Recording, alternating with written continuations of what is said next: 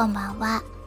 ただいま、えー時刻は20時、まだ30分になってないぐらいなんですけれど、もうめっちゃ眠たいです。なんなんですかね、この急に遅い来る睡魔というのは。眠たくて、これだけ。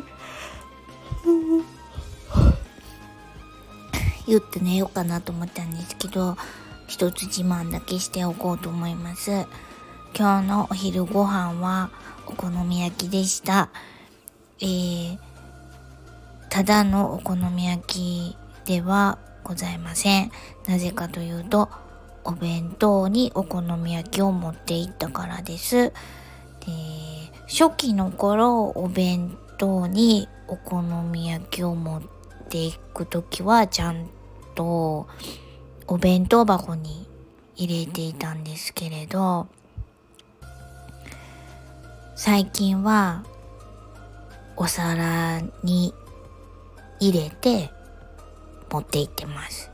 この間のフルグラの同僚に負けないぐらい 何あれやってんねん。の衝撃的だと思います。えー、とフライパンで1人分なのでフライパンでお好み焼きを作れます。フライパンでお好み焼きを作る焼く一番のメリット何かわかりますか？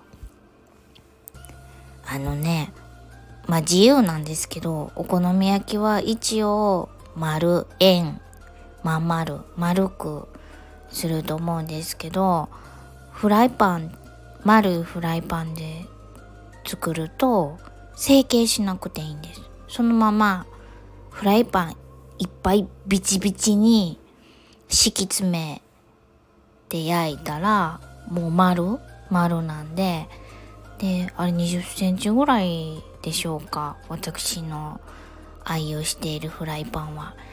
あのなんとか加工じゃなくて本物の鉄のフライパンです。